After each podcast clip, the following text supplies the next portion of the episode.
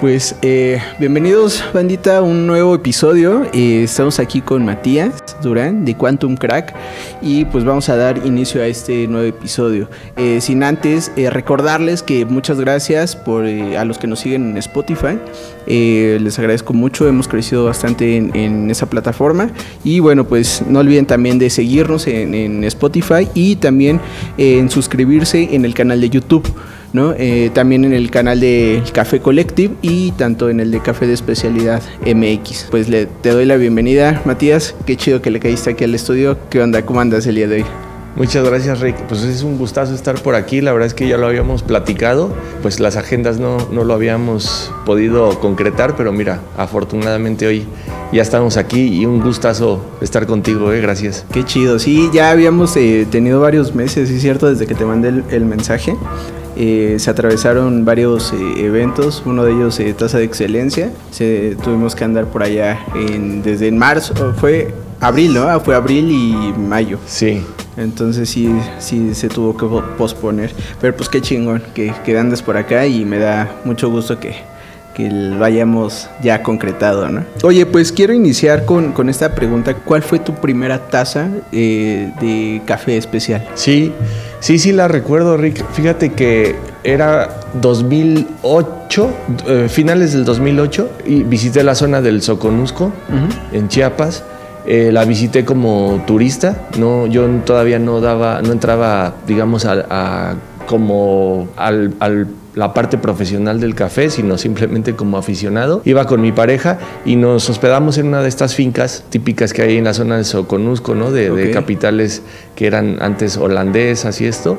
Eh, y ya ves que hay ahí toda una, una propuesta eh, turística alrededor del café, pues nos hospedamos ahí este, y pues luego, luego a la mañana siguiente en el desayuno, pues veo que hay como diferentes cafés y pedí inmediatamente algunos y en la mesa la chica nos llevó este, un Aeropress, una Chemex, que para mí eran eh, métodos nuevos y ahí fue mi primera taza de café especial. Ahí sí que eh, noté ya algo diferente, quizá noté lo que la mayoría siente cuando bebe un café especialidad, pues, especialidad como más flojito, más acuoso, pero sí que te deja una sensación diferente, ¿no? Obviamente era un café de la zona, muy rico, pero debo decir que el que más me sorprendió fue por ahí ya del 2012, 2013 fue un espresso eh, africano que recuerdo pues esa nota de mermelada de fresa súper intensa, rica, ¿no? Pero eh, en esa temporada no estabas aquí en México, ¿no? Tengo entendido que estabas en España. Así es, en el 2008 sí, en el 2008 yo, de hecho estaba en la Ciudad de México, yo trabajaba en la Cámara de Diputados como asesor legislativo. Y luego ya en el 2012 sí ya me voy a Barcelona porque se, da la oportunidad de estudiar un doctorado, en mi caso un doctorado en políticas públicas. Y este pues había que redactar la tesis, había que sentarse en los cafés a pues, encafeinarse, pero ahí fue donde también me sorprendió mucho los perfiles sensoriales. Probé muchos africanos y ahí también esa es otra digamos, segunda taza muy interesante que recuerdo. Eh, ¿El doctorado hizo que te fueras envolviendo más en el café o, o, por qué razón eh, fuiste a Chiapas? ¿Fue nada más por un trayecto de visita? Ah, bueno, estando aquí en México. Sí, mira, eh, a mí el café siempre me ha gustado, como a muchos, ¿no? que estamos ahora en este medio más en la parte profesional, siempre me ha gustado, pero también como muchos bebía café malo, ¿no? este, bebía café malo sin darnos cuenta, ¿no? Después, este, en el 2008, pues sí, buscando un poco esa afición por el café, es que vamos a esa zona del Soconusco. Ok. Eh, sí, atraído por eso. Y mira, como anécdota, eh, cuando yo estaba, estaba en la Cámara de Diputados, pues además de ir al cine o así dar el rol para pues divertirse con mi pareja, me iba a la Expo Café también. Me iba al Expo Café y de hecho hace poco encontré mi primer registro del 2008, donde me iba a pasar el día ahí preguntando de máquinas, simplemente por curiosidad, porque no tenían la mínima intención de, poner una cafetería o comenzar en el tueste, nada. Era solamente por el disfrute de ver y oler y probar café. Y, por ejemplo, eh, haciendo lo del doctorado, eh, a todo todo esto, ¿por qué ya no lo sigues ejerciendo o ya no o un porcentaje menor? Porque ya estás como al 100. Bueno, yo pienso que ya estás al 100, ¿no? Con Quantum. Ha sido un cambio de identidad, ¿no? O sea, por un lado, pues sí, he pasado de, ser cada vez menos, pues académico, ¿no? He, he, estudiado menos esa parte y cada vez más el café.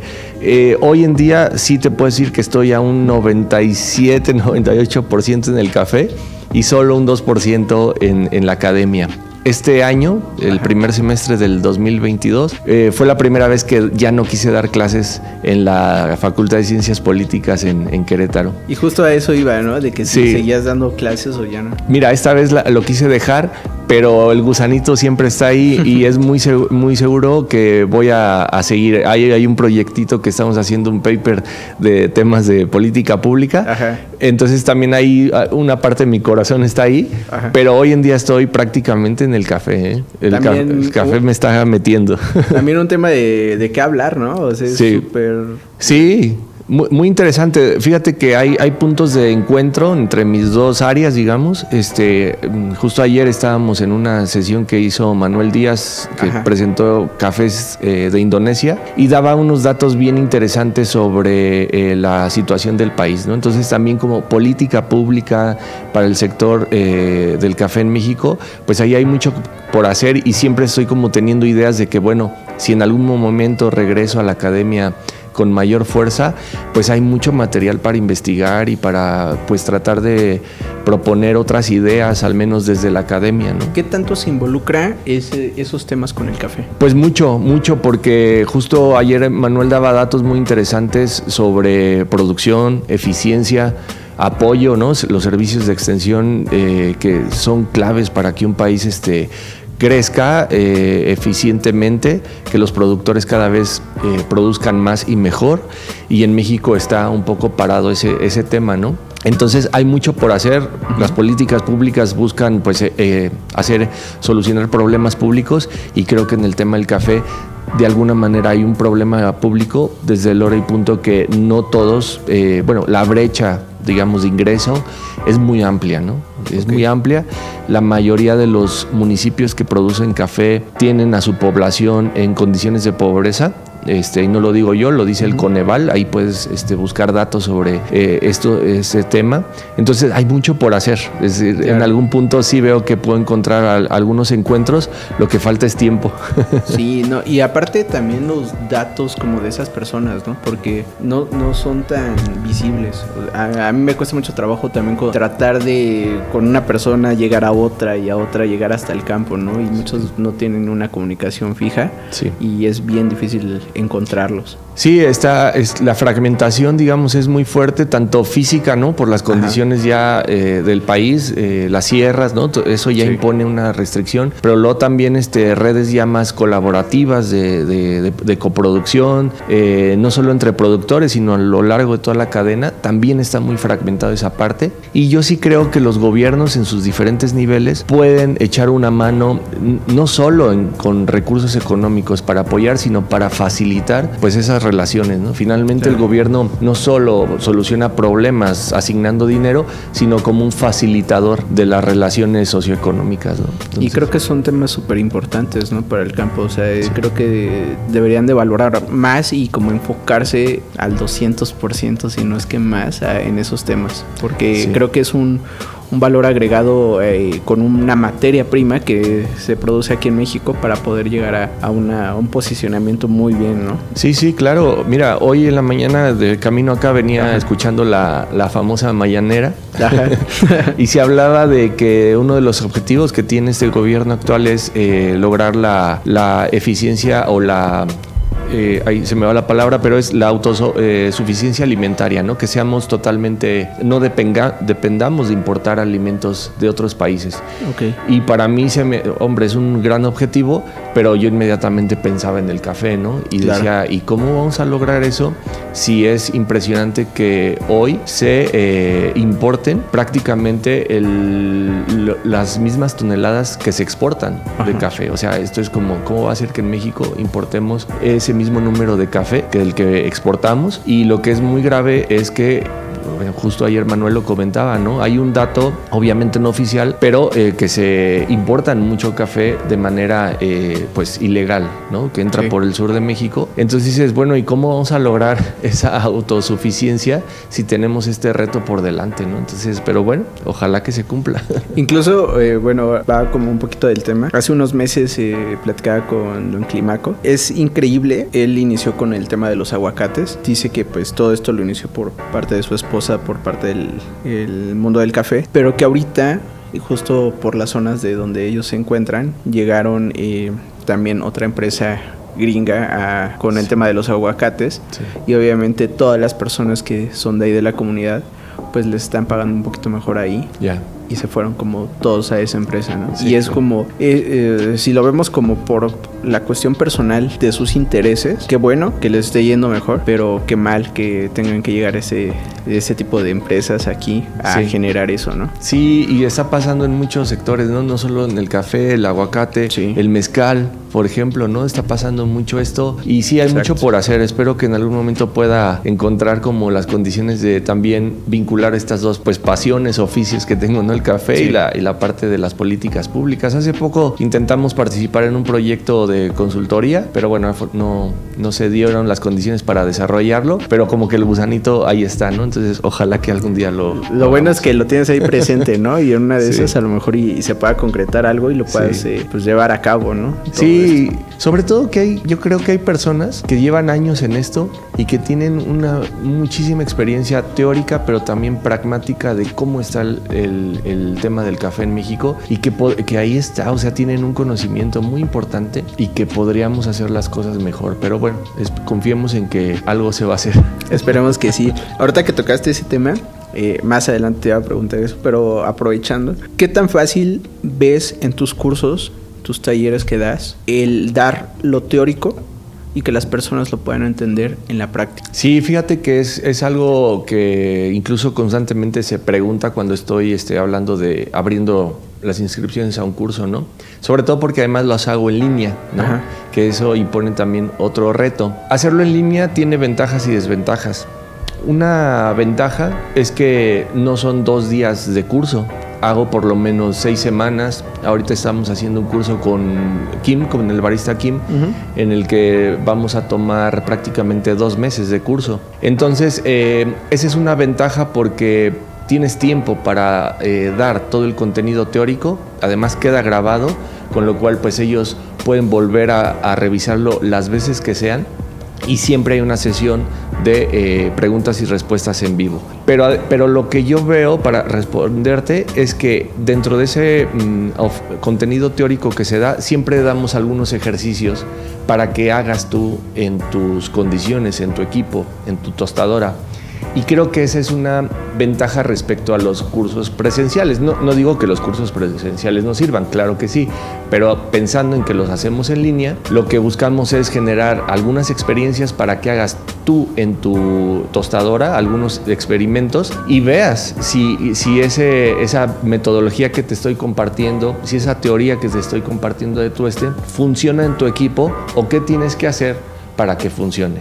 Y cuando vas a un curso presencial, a lo mejor son dos días, pero la mitad de cada día te la pasas pues viendo cómo tú está el otro, esperando tu turno, se va todo el día, luego llegas a tu casa o a tu negocio y las condiciones de tu este son totalmente diferentes. Es otro equipo, con otra tecnología, con otro sistema y te deja una sensación de, y ahora, este, pues, ¿cómo hago, no? ¿Cómo, cómo mejoro? Entonces, nosotros hemos buscado eso, dejar ejercicios y luego traer en preguntas y después respuestas y hacer una especie como de coacheo personal para darle solución a las condiciones este, concretas de cada persona. Y, creo que nos ha funcionado bastante bien. y aparte, este Kim pues ya maneja súper bien todo lo virtual, ¿no? Entonces, es eh, una ventaja que también tú ya tenías un rato también haciendo lo de, lo de estos talleres. Y también creo que todos se fueron como eh, adaptando a esta nueva tecnología, ¿no? Desde pandemia. Entonces creo que ayuda bastante y a lo que voy era eso, ¿no? O sea, es, está muy chido como la parte que das teórica y la práctica, ¿no? Como sus tareas, ¿no? Que tienen que hacer.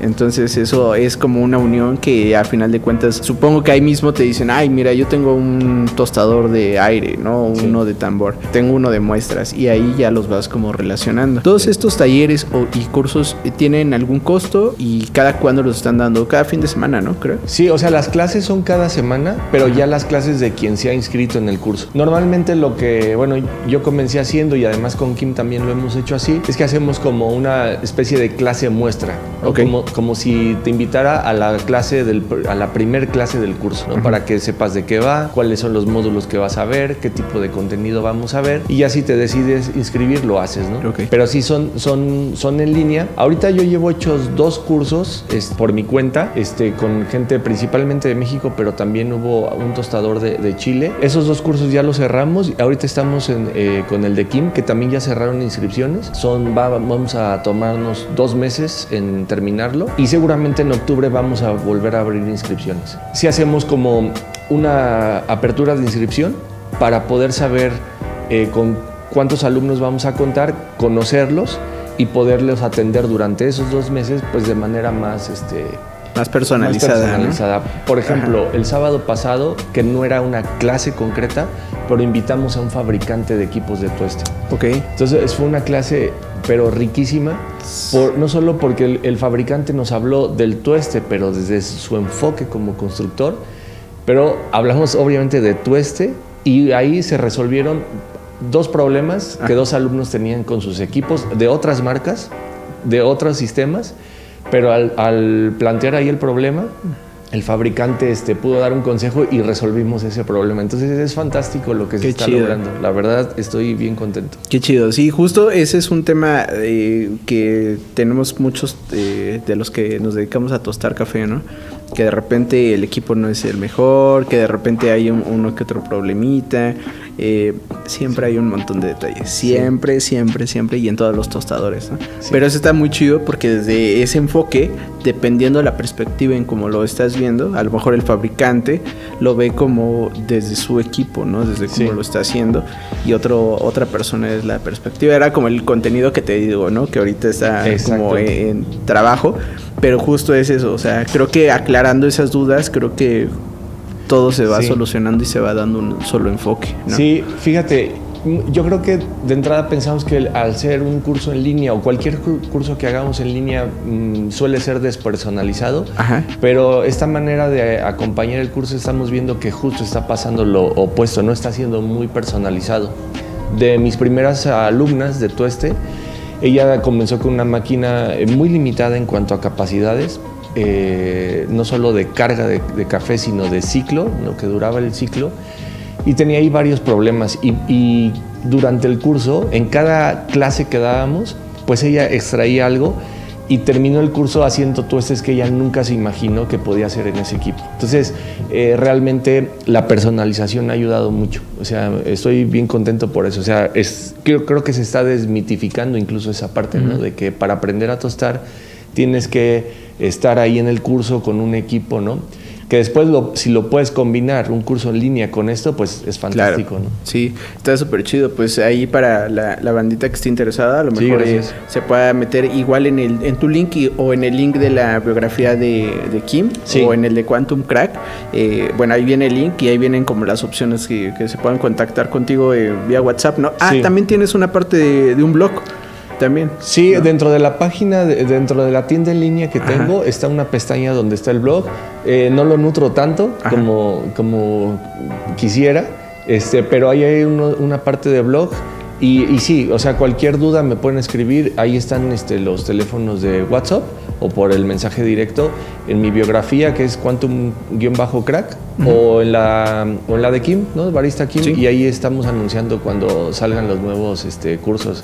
Qué chido. Eh, ah, me voy a regresar un poco también a tus inicios eh, en cuanto a lo del café. Va el tema de, España, ¿no? Sí. Tú te fuiste para España para hacer tu doctorado. Allá, ¿cómo viste esa tendencia? Porque tú llegaste justo en el auge que estaba el café de los cafés especiales en España. Aquí ni siquiera teníamos como ni idea de lo que estaba pasando, pero allá ya estaban en un, en, pues en un auge, ¿no? Sí. ¿Cuál fue esa experiencia y cuáles son esos cafecitos que dijiste, qué onda con esto? Sí, fue, fue una gran experiencia porque es cierto, me tocó el boom. Ya cu- cuando yo llegué estaban los de siempre, ¿no? Por ejemplo, estaba Salvador del Magnífico, Ajá. que Salvador es una persona que tiene en el café de toda la vida. Eh, tiene, si tú quieres encontrar un café de cualquier parte del mundo ahí en Barcelona, vas con él porque él seguro que lo tiene en el catálogo, ¿no? Ok. Él ya estaba y había algunos otros por ahí, ¿no? Los de Right Side Coffee que ya también llevaban, habían comenzado unos años atrás, pero justo me toca el boom, me toca el boom. Este, también tengo suerte de llegar a alquilar un, un departamento que estaba muy cerca de algunas barras que comenzaron a surgir como Nomad Coffee o la propia barra que comentábamos hace ratito de, de la Marzocco, el True Artisan Coffee, varias. Para mí fue un- una gran oportunidad porque me podía ir a ascender a, a- a trabajar, a estudiar mi tesis y beber cafés que estaban siendo todos nuevos para mí. O sea, yo no había probado africanos, eh, a ver, probé cafés que me, que me llamaron mucho la atención, Su- Sumatra, por ejemplo, eh, bueno, eh, varios que dije, wow, esto, esto es, ¿a poco esto, a esto sabe el café, no?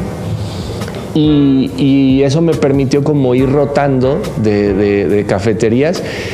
Y a mí lo que me atrajo mucho fue el, el tueste. O sea, eh, sí la barra me atraía, pero a mí el tueste me atrajo porque para mí era sorprendente ver cómo en- de una semilla verde al aplicarle un proceso de tueste podía generar pues esos aromas y esos sabores tan complejos, ¿no? Entonces a mí eso me, me capturó, para mí era como algo mágico y tuve el chance de que muchos, muchas barras tostaban su café, como Nomad Coffee, ¿no? Por ejemplo.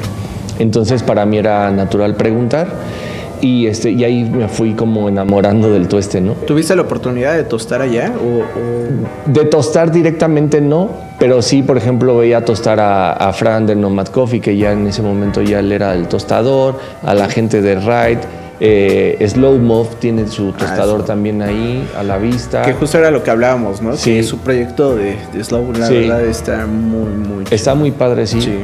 Y a mí lo que me gustaba mucho, porque mira, al final ellos como país importador, pues eh, tienen pocas opciones en, en teoría, ¿no? Y más en ese momento.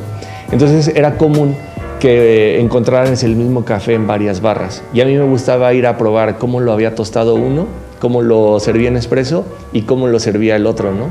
Entonces en la mañana me iba a una cafetería a probar ese café y en la tarde probaba ese mismo café con otro enfoque bien diferente. Y se notaba la diferencia, ¿no? Claro. Dentro de lo correcto, pero con un enfoque bien diferente. Y todo eso fue lo que a mí me enamoró del tueste. Sí, por eso yo dije, llegando, quiero comenzar a tostar café por hobby, pero quiero comenzar a tostar Eh, café. ¿Estuviste cinco años allá? Sí, prácticamente cinco años, cu- cuatro años y Ajá. ocho meses, una cosita así. ¿Y todo esto transcurrió en el primer año o durante los... No. ¿Después de cuánto tiempo pasó? Eh, yo llego en el 2012 a Barcelona Ajá. y en sí, digamos, ya cuando tengo más conciencia del café especial, yo creo que fue por el 2014. Ok. Eh, Ahí, por el 2014 ya tengo más conciencia del café especial. Eh, a Kim lo conozco ahí, pero igual nada más como un experto en café, yo sin ninguna intención de entrar en el, en el tema del café. Y, y ahí sí, 2014, 2013, por ahí empiezo a tener más conciencia de, de lo Ok. que es el café de especialidad. Perfecto. Pues qué chido. La neta, qué chingón que, que hayas eh, tenido esa oportunidad de hacer tu doctorado, de lo de la tesis Sí. también, para poderla armar y aprovechar ese tiempo para probar esos cafecitos. Porque no es tan fácil como conseguir los cafés. Sí. O no sé si has probado los cafés que, que eh, no sé, te han enviado o has pedido. ¿De allá de España? Ajá. Sí, de a- Nomad o de Slow. Sí, claro. eh, bueno, cuando iba, ahorita ya tengo un rato que no voy, pues siempre me, me traigo cafés Ajá. o llevo, ¿no? También cafés. Ok. Y, y sí, es muy interesante ver los enfoques de tueste, los enfoques de la experiencia que, quiere, que se quiere generar hacia el consumidor, ¿no? También en Barcelona no hay, y en- yo creo que en toda España, pues eh, no es que está toda la gente volcada hacia el café especial, la verdad es que sigue siendo la minoría, ¿no? Hay, hay como pocas barras hay muchas, pero respecto al consumo que se tiene el café, todavía son pocos. Dices que, que has llevado cafecitos de aquí, ¿no? Sí. ¿Qué es lo que han pensado de los cafés mexicanos allá? Fíjate que yo creo que hoy en día ya, ya cambió mucho el panorama. Yo al principio lo que decía cuando era México, perdón, lo que escuchaba, la referencia que tenían era del café descafeinado. O sea, para ellos era café descafeinado. Y por otro lado, pues decían, o se, se, creía que el café de México pues no tenía mucha complejidad, que no tenía mucha acidez, y a lo mejor en términos generales podrías decir eso, cuerpo, no sé qué.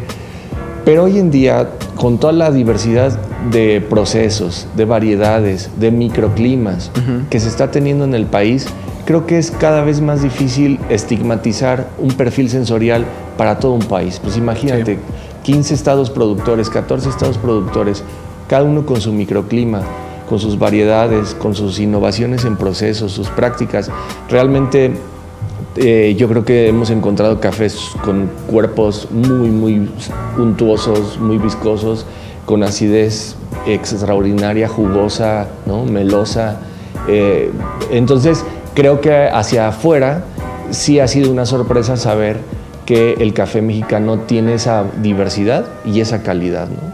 Esa, eh, toda esta experiencia lo hablamos de años atrás, obviamente. Y todo esto te va relacionando ahora en la actualidad que estuviste como juez de tasa de excelencia? ¿Qué tanta diferencia has visto? Y esos cambios que ha habido desde ese enfoque o esa perspectiva que tenías anterior a ahorita, actualmente.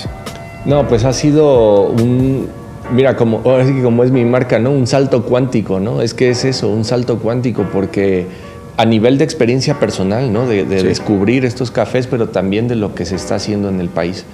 Eh, ha sido un salto cuántico eh, y justo ahora que se terminó TASA, pues muchos eh, amigos de, allá de Barcelona, bueno, vieron los puntajes de los cafés que se premiaron, cinco cafés presidenciales, y me decían, oye, ¿qué hay ahí? Y les describo ¿no? los atributos que encontrábamos en, estos cafés y realmente están sorprendidos, ¿no? sorprendidos y hay un interés por venir a, a llevarse café mexicano, ¿no? Y creo que, mira, ahora se me ocurre esto también, que ahí es otra oportunidad que el gobierno puede facilitar, ¿no? Facilitar la logística de, exportación, que sea fácil exportar el café, que sea... Eh, que no, eso no sea un límite para que el café mexicano llegue a otros, a otros países. Eh, hace, no sé, unos dos, tres años que nos visitó un, un tostador de ahí de Barcelona decía, es que este café tiene muy buena calidad. El problema es que con la logística de, llevármelo me sale eh, más caro que un café de Colombia o del Salvador. ¿no? Por los impuestos. Por los impuestos, los fletes, seguros, todo esto. ¿no? Entonces ahí hay un espacio en donde tenemos que mejorar para ser competitivos Claro. Y, que se lleven el café mexicano, que nos dejen, obviamente, ¿no? Y es súper difícil, ¿no? Es como con las semillas, o sea, justo, es con lo mismo. Clandestinamente muchos tienen que entrar y o salir y que, me acuerdo justo cuando llegaron los geishas, ¿no? Que, que eran como solamente era en Veracruz y era que era exclusivo porque era el único que, existía, ¿no? Cuando iniciaron. Entonces, eh, pues, creo que es un buen eh, buen salto ahí para echarle el ojo para ver qué, podría hacer el gobierno ante una situación buena, ¿no? Sí. Para un cambio pues, más chido, a, un futuro. Pero sí, en resumen, yo diría que la gente afuera ve que eh, en México hay un gran potencial, ¿no? yo creo que ven que, México va a estallar eh, positivamente en unos años, ¿no? Entonces, eh, creo que hay una oportunidad para pues todo el sector en el país eh, de beneficiarse de ello, ¿no? Sí, sí, la verdad es que sí y esperemos que lo hagan a bien. Sí, claro. Porque siempre hay muchos intereses y cuando ven ahí algo, siempre se van por un mal camino. Pero esperemos eh, lograrlo y claro, ¿no? Con la comunidad que tenemos, con mayor información, creo que también ya no es tan fácil que nos quieran dar la vuelta, ¿no? La verdad. Y yo creo que cada uno está haciendo su lucha en su ámbito, ¿no? O sea, los productores, por supuesto, están poniéndole mucho esfuerzo, mucho dinero, mucho trabajo para, para resaltar. y luego otras personas, ¿no? O sea, los papeles que han hecho eh, representantes del sector a nivel internacional, como Fabricio en su momento, Jorge Tostando, Jenny ahora que va a Australia, bueno, tantos colegas que, que, han puesto eh, en un lugar importante a México, creo que eso también ha ayudado mucho a decir, wow, o sea, no, no solo tienen buen café, sino también hay un sector eh, de profesionales que lo está haciendo bien y eso creo que nos beneficia a todos. Claro, y cada vez vamos creciendo más en ese aspecto, ¿no? En, los dos ramos, tanto desde la materia prima hasta el profesionalismo, ¿no? Realmente, la verdad, cada, cada vez eh, hay un ranking más alto, eh, siempre nos andamos ahí posicionando, posicionando mejor y pues siempre hay como experiencias muy, muy chidas, ¿no? En tasa de excelencia lo viviste como juez. Pudiste estar un rato también de, voluntariado, ¿no? Que ya fue como la fase de la, de la internacional. ¿Cómo, ¿Cómo viviste esa experiencia? Ya habíamos, habíamos tenido una pequeña entrevista justo allá, que, que, era lo que te decía, que se van a lanzar varios eh, videitos de taza grabados allá. Sí. Pero, ¿cuál fue si nos vuelvas a compartir la experiencia que viviste ante todo esa, ese certamen. Fue fantástica, la verdad es que fue una gran experiencia. En primer lugar, sí creo que como un evento de este tamaño, obviamente se ve el resultado final, los premios, los eh, productores ganadores, pero lo que impresiona muchísimo es el gran trabajo que se tiene que hacer para que eso ocurra en, en, en esos pocos días, ¿no? El trabajo de voluntarios, como bien dices, ¿no? O sea, el número de tazas que se tienen que preparar para que se caten todos los cafés, se hagan todos los filtros, es impresionante. Garantizar las condiciones en las que se eh, recupera el café, se va almacenando regionalmente, llegan a la sede, se, se, resguardan, se preparan las muestras. El trabajo de los tostadores de Jorge Sotomayor y de Nico es impresionante, ¿no? O sea, diario tostando tantas muestras y además con unos twisters súper correctos, así, es, es impresionante. El trabajo obviamente de la Mecafé, que es quien organiza eh, Tasa Excelencia, también es impresionante.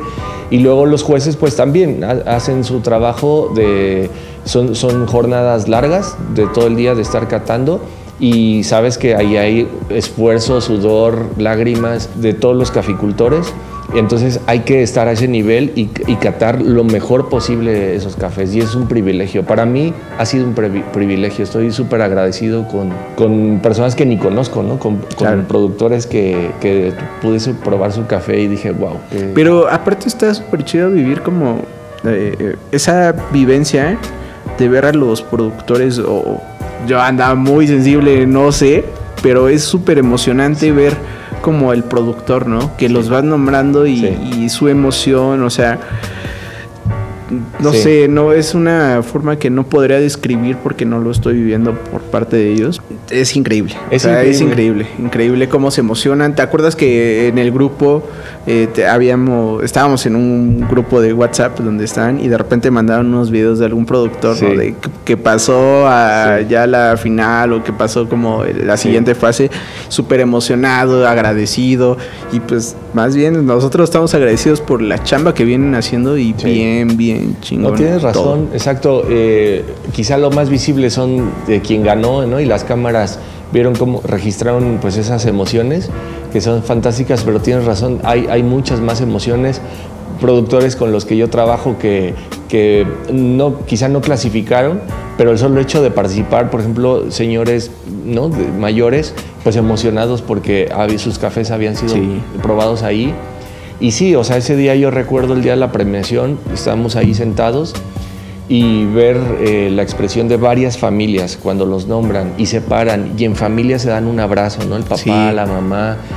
Justo. Wow, o sea, ese día estábamos ahí un grupito, estaba esta Andrea, también jueza, y este al lado y le digo, oye, es que creo que vamos a llorar. Y sí, estábamos todos a punto de llorar porque fue muy legítima esa emoción, ¿no? Entonces eso es súper potente y como dice eh, Paulina de Mundo Azul en Querétaro, que es una colega tostadora, ahí recuerdas que el café somos personas, ¿no? Ella dice mucho esto, el café somos personas, Paula, y, es cierto, ¿no?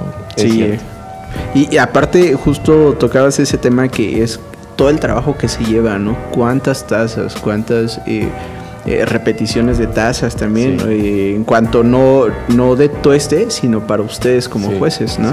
Es increíble el, estar en ese, eh, estar detrás como de cámaras y que no se vea como todo ese trabajo que se logra para que los primeros lugares estén ahí reflejados, ¿no? Sí, y sobre todo combinar eso con una transparencia en el evento es, es a mí lo que también me hace... Mm, reconocer mucho la organización de Tasa Excelencia, porque, por ejemplo, nosotros como jueces, em, nunca eh, el código del café eh, nunca es el mismo, ¿no? O sea, puede ser que pase a la siguiente fase, pero se te presenta con otro código, ¿no? Entonces, uno no tiene manera de saber eh, qué café estás catando. Siempre se está cambiando. De verdad que eso garantiza mucho. Y además, como las, los catas tantas veces, o sea, ahí la estadística, el poder de la estadística, juega en favor y de la transparencia, ¿no? Entonces está padrísimo, la verdad. Sí, la verdad, sí. Y justo pensé que era yo nada más el sensible, pero no, ya vi que sí eran varias personas. Y justo lo platico y me decían, no manches, yo también estaba igual, ¿no? O sea, esa emoción de que se juntaban y, entre familias se abrazaban y, y se felicitaban y al pasar no se la creían. Era muy, muy, muy chido. Y aparte, al final los jueces internacionales cómo se expresaban ante esos cafés, ¿no? Era como increíble cómo llegaban. Me acuerdo mucho que no recuerdo si Yu fue el que, lo comentó, me decía que, que lo hacía feliz, ¿no? O sea, lo probaba y ese me sabe a feliz, ¿no? o sea, sí, es increíble. Como cómo puede generar un café y la perspectiva de, en cuanto a sabor te cambia totalmente el panorama. Sí, y fíjate que también se genera otra dinámica que obviamente los que entran a la subasta alcanzan ciertos precios, pero también es cierto que muchos productores que quizá no llegan a la subasta también tienen una mejoría en su, en su en el pago de sus cafés. O sea, yo conozco ya ahorita varios productores que, que, dicen, ah, es que por haber participado me han buscado y he podido eh, vender mi café mucho más caro de lo que lo venía haciendo. No caro, ¿no? Más justo simplemente. Sí, más justo. Este, Entonces, también hay esa dinámica económica que se va generando paralelamente y es, es muy bueno, ¿no? Es muy bueno. La verdad sí, súper chido. Bueno, y tuvimos también eh, la fortuna, porque también me, me, invitó George esa ocasión, que ustedes tuvieron la oportunidad de catar unos cafecitos de China. Sí. Que fueron tostados allá con cafecito de Pepe Argüello. Así es. Entonces, ¿cuál fue esa experiencia? Porque también era una triangulación. Eh, si mal no recuerdo, estaban en la embajada de, de aquí, de, no, de China. Ajá. en la embajada de China, en China. Sí. Y aquí en Ame Café. Exacto. Estaban eh, el jura, sí, exacto. A ver, se cató los, los cafés finalistas se cataron en vivo, el jurado chino y el jurado mexicano el jurado chino en la embajada mexicana en China y nosotros en la Mecafé. Entonces también fue una experiencia muy interesante porque estábamos vía Zoom, este, catando al mismo tiempo. Este, bueno, el jurado chino como, como buena gente disciplinada, pues súper eficiente, ¿no? Sí. En, sus tiempos y todo. Nosotros íbamos un poco más retrasados. Pero para mí, cuando recibí la invitación, me entusiasmó mucho porque dije, wow, catar este, un mismo café, o sea, un certamen de tostadores en el que se enfrentan a un mismo café con perfiles diferentes va a ser muy interesante. Y fue muy interesante también ver la interpretación que generaron los tostadores eh, chinos respecto a un café mexicano como el de Pepe Argüello, ¿no? O sea, también eso es lo bonito del tueste, que tú puedes pues jugar un poquito dentro de ese rango sensorial que tiene un café, pues tú puedes resaltar unas u otras notas y fue muy interesante ver cómo los, eh, los tostadores chinos interpretaban este café resaltando ciertas notas y quizá no otras, ¿no? Y ahí te das cuenta que, este, que no hay una, una única verdad, ¿no? o que no solo un sabor es el correcto, ¿no? Sino que no olvidemos que el café pues es un sabor, es una experiencia y que eh, estamos en función de, eso, ¿no?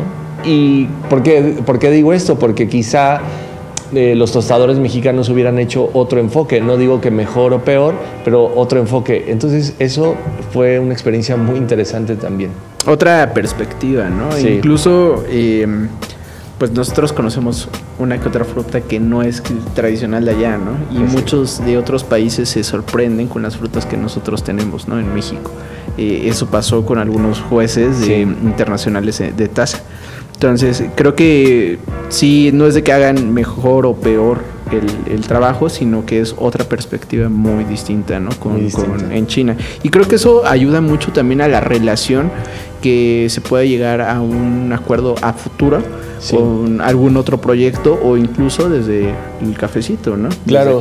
Sí, porque el, como la misión que entendí de ese proyecto era, eh, más allá de la cata de un café mexicano, de un certamen, era como manifestar explícitamente ese interés del mercado asiático por los cafés mexicanos, ¿no? Y que es como, fue un ejemplo, una experiencia que va a detonar pues en una mayor búsqueda de otros productores, de otros cafés. Entonces, este, me parece, por eso digo, ¿no? El, potencial de México en la escena internacional creo que es eh, amplio y, y todos, ¿no? productores, tostadores, catadores, baristas, está poniendo su granito de arena para ello. Siempre damos de qué hablar, ¿no? Sí, sí, sí, exacto. Ese es un hecho. Pues qué chido, la neta eh, estuvo muy padre. No sé si te acuerdas de, un, de una taza en especial que está sorprendente, que justo ahí había un, un, dilema entre ese cafecito, pero está muy, muy, muy chido.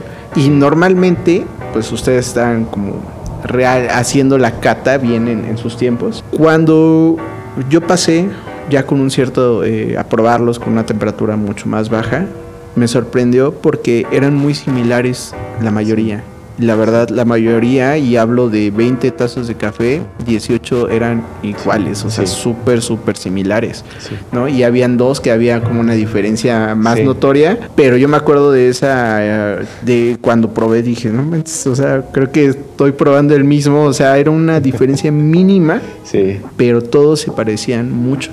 ¿No? Y creo que también tienen una eh, un trabajo súper constante esos, bueno, los asiáticos en general. Sí, exacto, exacto, Puede uno ver como esa estandarización del perfil que lograron con ese café como algo bueno, porque habla mucho de eh, la disciplina que tienen para manejar sus protocolos de tueste, de cata, ¿no? y lograr ese perfil.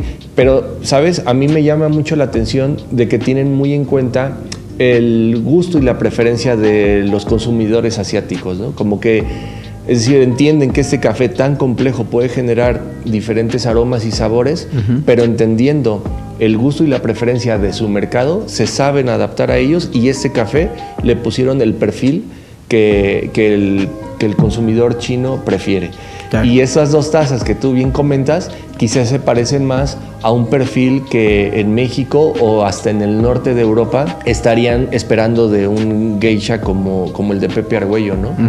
Y fue muy interesante ver cómo pues eh, también los gustos y las preferencias son subjetivos hasta cierto punto, ¿no? Claro, sí, yo hablo de esas dos tazas porque a mí así fueron muy presencial, a lo mejor y hubo un poquito más, pero yo las noté así ya en una temperatura baja y era espectacular, ¿no? Ya me imagino en, una temperatura más alta hubiera estado más, más chido. Sí, desde aroma incluso este era, digamos que representaba ese tueste, eh, en mi opinión representaba eh, la esencia del café geisha de, de, Pepe Arguello.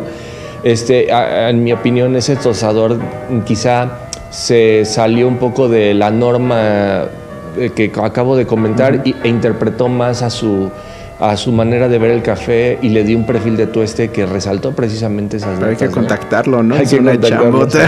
Sí. Pero eso es lo bonito del tueste, la verdad, que, puedes tú sí tener una identidad. En mis cursos de tueste hablo mucho de eso, ¿no? De, generar tu identidad como tostador. Eh, y porque sí se ve cuando tú, tú estás un café, ¿no? Y eso abona a la diversidad que ofrecemos al consumidor. Eh, ahorita me surgió esa, esta pregunta, pero ¿por qué camino? ¿Por los omnituestes o por un tueste y darle una esencia a cada mercado para cuánto? Sí, mira, en términos generales, además de yo de una, yo tengo como una filosofía de tueste o siempre busco que construyamos mm, una filosofía de tueste y una filosofía de oferta de cafés. Y en términos generales, yo busco cafés que sean limpios, dulces y jugosos, Ok. Es como mi, mi filosofía de... Entonces, por esa razón, mi filosofía de tueste no va tanto hacia el Omni Tueste, al Omni Roast, sino le busco un perfil que en mi opinión es el que eh, mejor responde para también el, el grupo de consumidores que tengo, ¿no? Ok. Entonces, en general yo busco hacer un perfil para cada café eh, y solamente tengo un par de cafés que sí hago un Omni Roast, pero es un café que va más enfocado a eso, a que responda a cierta versatilidad, que quien lo consume en su barra pueda utilizarlo en espresso, con leche o, o un filtrado si es que también lo quiere hacer.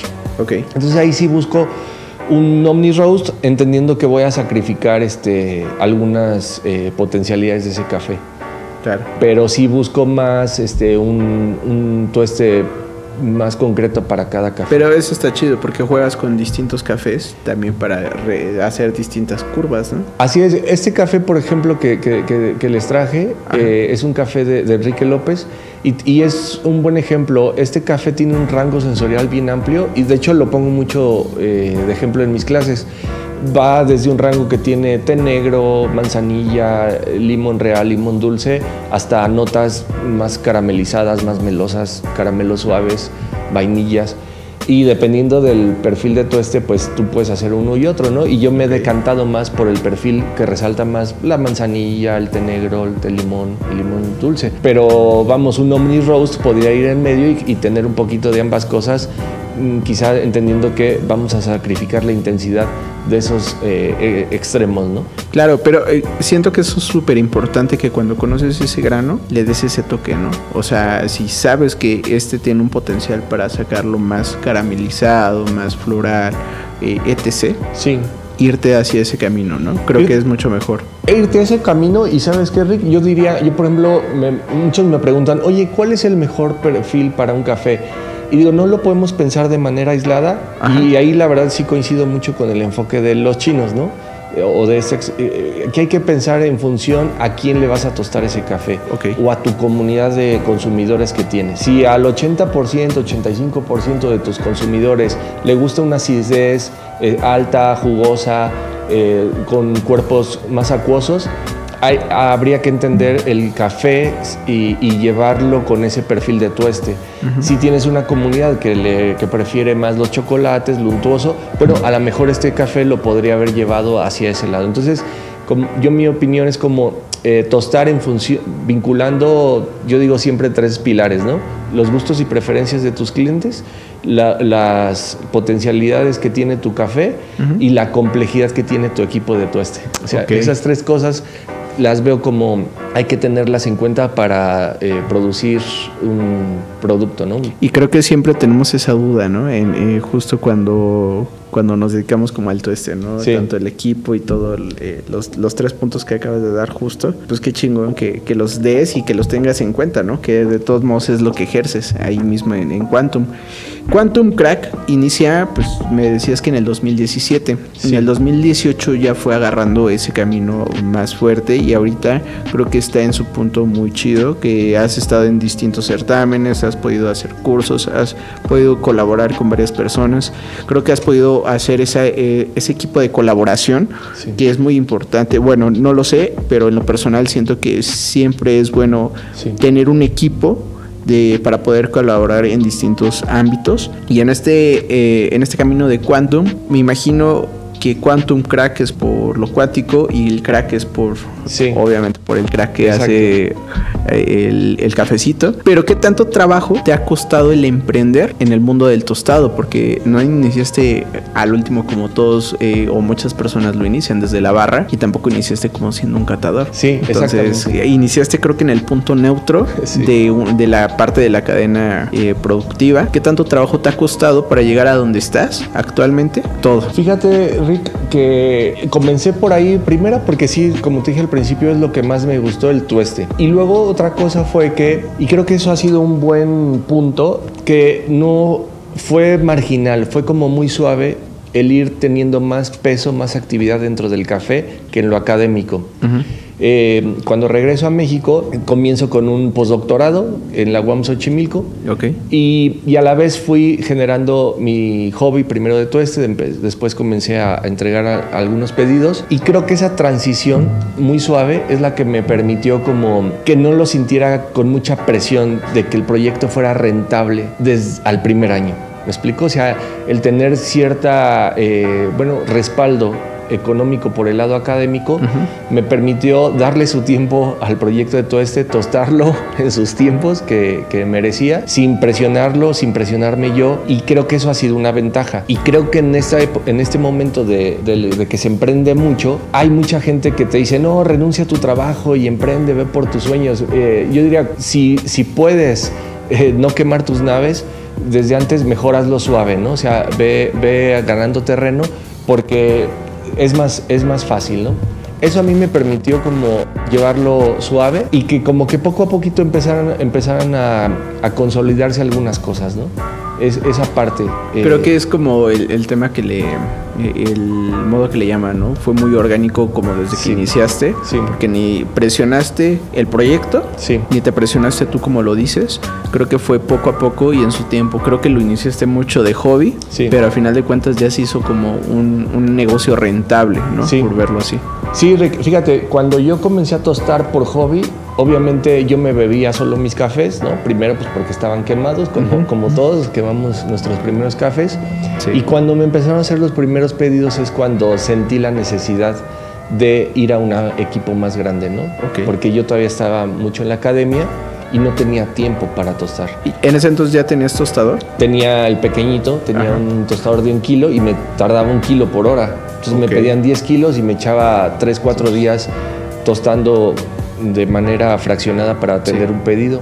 Y ahí es donde digo, bueno, hay una oportunidad de hacerlo rentable, pero sí tengo que hacer otros pasos. Y ahí es cuando decido comprar una tostadora más grande. Y tienes razón, lo- ha sido muy orgánico. El tema de la cata, pues yo lo he visto como algo que había que hacer dentro del trabajo del tostador. Y es cierto, ¿no? O sea, si quiere uno tostar café, hay que catar. Pero yo lo veía así, yo nunca me, es decir, no me concibo como un catador como tal, pero veo que también ha sido muy orgánico cómo ha crecido eh, las capacidades y las necesidades de aprender a catar. ¿no? Entonces Claro. también ha sido muy orgánica esa parte. Y, y, pues has estado, este año te digo, has estado en todo, creo que vas eh, por muy buen camino, creo que este año eh, se habló mucho también de Quantum, de, de en ti como catador.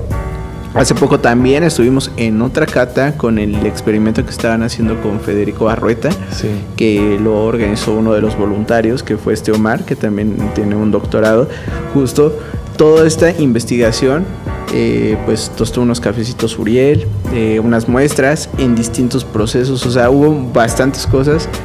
Y eso fue creo que hace 15 días, ¿no? Me Sí, parece. sí, sí. Creo que has tenido bastante trabajo, bastantes cafés por probar y creo que si sigues así, creo que vas por muy muy buen camino porque no lo estás forzando. Creo que fue tu primera vez en tasa de excelencia. Sí, exacto. Tuviste puntajes como buenos para poder llegar ahí y ahorita sigues catando Sí. con el proyecto de Quantum. ¿Cómo te pueden localizar o cómo te pueden hacer pedidos? ¿Lo haces nada más en Querétaro o lo haces también a, a nivel nacional?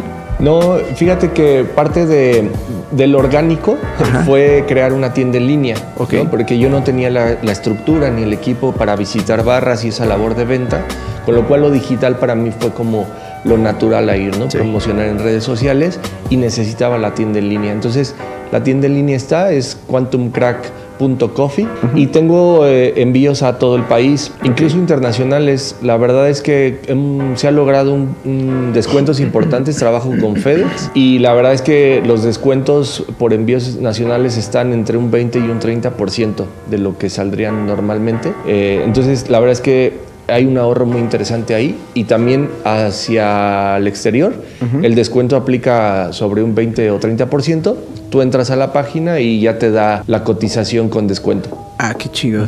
Eso sí también aliviana, ¿no? Por los envíos, porque hay veces que dependiendo de la paquetería también te sale bastante caro y Sí. la distancia es demasiado. Sí. Pues qué, qué chido. Estuviste eh, ya como por último en estas experiencias en Guadalajara hace poco, ¿no? También con, Sí. con don Federico, Sí. estando como juez en un jam que hubo de Brew Bar. Exacto. ¿Cómo te fue? Muy padre. La verdad es que yo no había probado más que dos o tres veces café de Don Federico. Y ese día se tostó. Bueno, se- la competencia se utilizó un café de él, un Red Honey. Y era muy rico, muy complejo. Ajá. La verdad fue un café que no fue fácil para los baristas preparar. El tueste también que le dio Adrián fue muy interesante. Los puso a sufrir un poquito. Pero fue fantástico la experiencia también de probar eh, el mismo café tostado igual eh, por cada barista hecho en B60. Esa Ok. vez se utilizaron solo B60 y también era muy interesante ver cómo este, la taza cambiaba de- este, entre cada competidor. Me sorprendió mucho el nivel de no solo de los profesionales, sino de los aficionados. Los aficionados pusieron una cuña impresionante a los profesionales, de verdad, eh, además muy consistentes.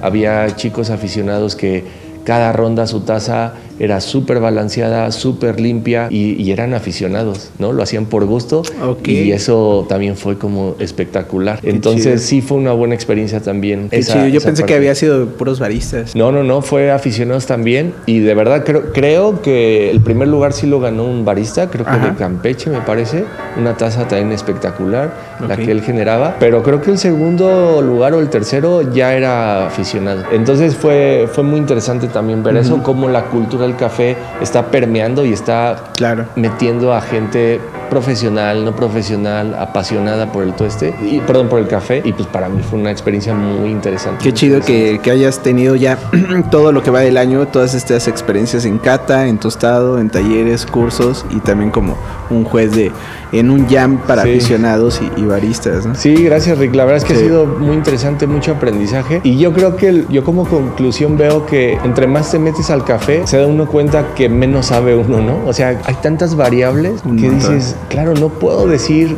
eh, concluir algo tan sencillamente, ¿no? Sí. Hay, hay muchas variables que uno no maneja y que tiene que uno ser reservado en lo que, en lo que va diciendo, en lo que va compartiendo, ¿no? Sí, y justo cada quien tiene un punto de vista, ¿no? Sí. Creo que eso, eh, eso yo lo noté en Taza, ¿no? Cuando cada uno de ustedes pudimos meternos a la, a la sala de para deliberar, deliberar los cafecitos y los puntajes. Y creo que cada quien tiene un- una perspectiva súper, súper distinta, ¿no? Sí. Todos iban hacia el mismo enfoque, pero cada quien lo apreciaba distinto. Pero el cafecito siempre de- da de qué hablar, ¿no? Exacto. Entonces eso está muy, muy chido. Pues te felicito mucho por, Gracias, por Rick. todo esto que has, eh, yendo- eh, has logrado, que supongo que no todo ha sido tan fácil también, creo que has tenido ahí esas dificultades y eso orgánico que se ha generado desde un principio, ¿no? Pero bueno, pues vamos a ir ya por terminar este episodio, vamos a, a terminar con unas preguntas y me gustaría saber eh, qué, quién o quiénes son los que te motivan para seguir haciendo a lo que te dedicas. Wow, sí es,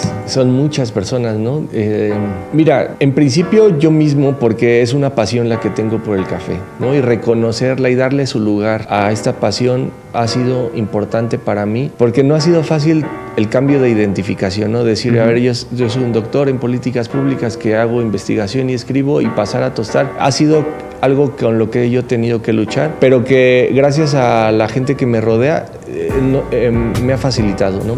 Mi familia, tengo la fortuna de que mis, mi papá y mi mamá viven todavía y ha sido clave siempre el apoyo de ellos, el apoyo de mi pareja, y ha sido impresionante, siempre incluso confiando por encima de mí mismo.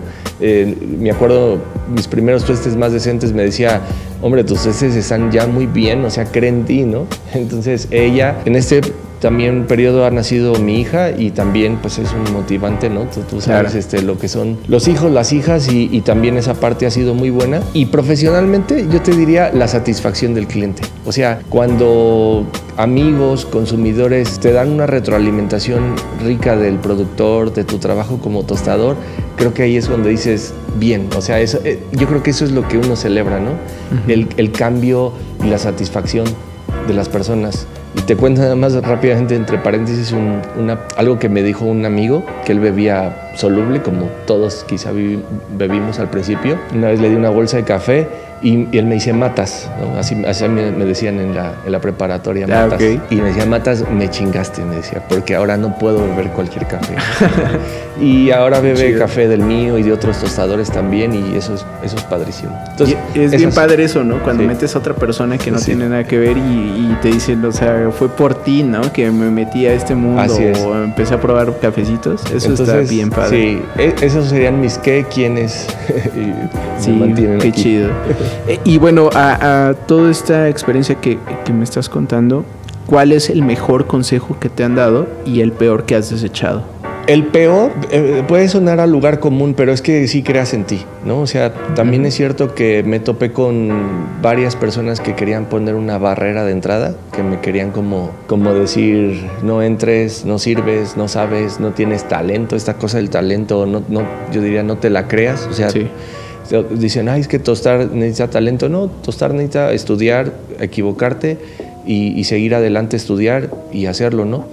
Entonces el peor consejo es esto, ¿no? Como decir, este, no, no tienes talento, hacerle caso a estas voces. Y, y, el, y el mejor, el mejor este, consejo, pues mira, yo, yo creo que eh, al principio cuando comencé ahí en Barcelona a, a, probar, perdón, a intentar tostar tostadores de allá que ya llevaban tiempo y que, que eran reconocidos, o sea, ver con la sencillez con la que te decían, sí, entra al tuesto y confía en ti, comienza, anímate, hay oportunidad, esa parte a mí también me ayudó mucho. O sea, como decir, oye, que alguien, una persona con cierto nivel lo vea como algo muy sencillo y que todos podemos hacer, esa parte también me ayuda mucho. les mandamos un saludito, ¿no? Hasta España, todas estas, estas personas que realmente pues creen en otras personas, ¿no? Que no son mis eh, nativos de esos países. Sí. A final de cuentas, eh, platicaba con, con Kim que tampoco es nativo de España, pero también supo posicionarse y era uno de esos ejemplos, ¿no? Que decía que fue complicado al principio y que nada, nadie le apostaba a lo virtual y con eso inició y ahorita está súper bien posicionado, ¿no? Entonces creo que, que son buenos consejos justo eso. Y bueno, ¿Tú qué consejo le darías a las personas que van iniciando en el emprendimiento en todos los ramos del café? Pues yo creo que un poco lo que comenté hace unos minutos, que normalmente quienes emprendemos estamos haciendo alguna función a veces no relacionada al café o, o incluso dentro del café. Yo te diría, no, no, no quemes tus naves, ¿no? Velo haciendo gradualmente ve avanzando, ve teniendo terreno, ve que vaya siendo rentable y donde sientas en que ya puedes este, eh, dejar lo que estabas haciendo y, enfocarte con todos tus recursos de tiempo hacia tu emprendimiento, hacerlo, pero no descobijarte, o sea, siempre apoyarte en lo que ya tienes, porque sí no es fácil, o sea, las barreras de entrada económica son difíciles, nunca las dejamos de, de vivir, de enfrentar entonces, no quemes tus naves, este, eh, apóyate en lo que ya tienes y ve haciendo crecer tu emprendimiento. Y bueno, pues vamos a terminar con una última pregunta, pero te agradezco mucho, eh, Matías. Neta, o sea, qué chido que le pudiste caer aquí al, estudio. Hemos compartido como varias eh, los certámenes que, de los que hablamos. Qué chido poder conocerte como en la parte de emprendedor, en la parte de tus experiencias, en la parte de catador. Creo que siempre se aprende algo nuevo de muchas personas. Entonces te agradezco mucho y qué chido. Muchas felicidades. Enhorabuena y que sigan así los éxitos para Quantum. Bueno, si tú pudieras decirle que cambiara algo o algún consejo al Matías de hace años, de cuando inició en el mundo del café, ¿qué sería? Wow, está buenísima.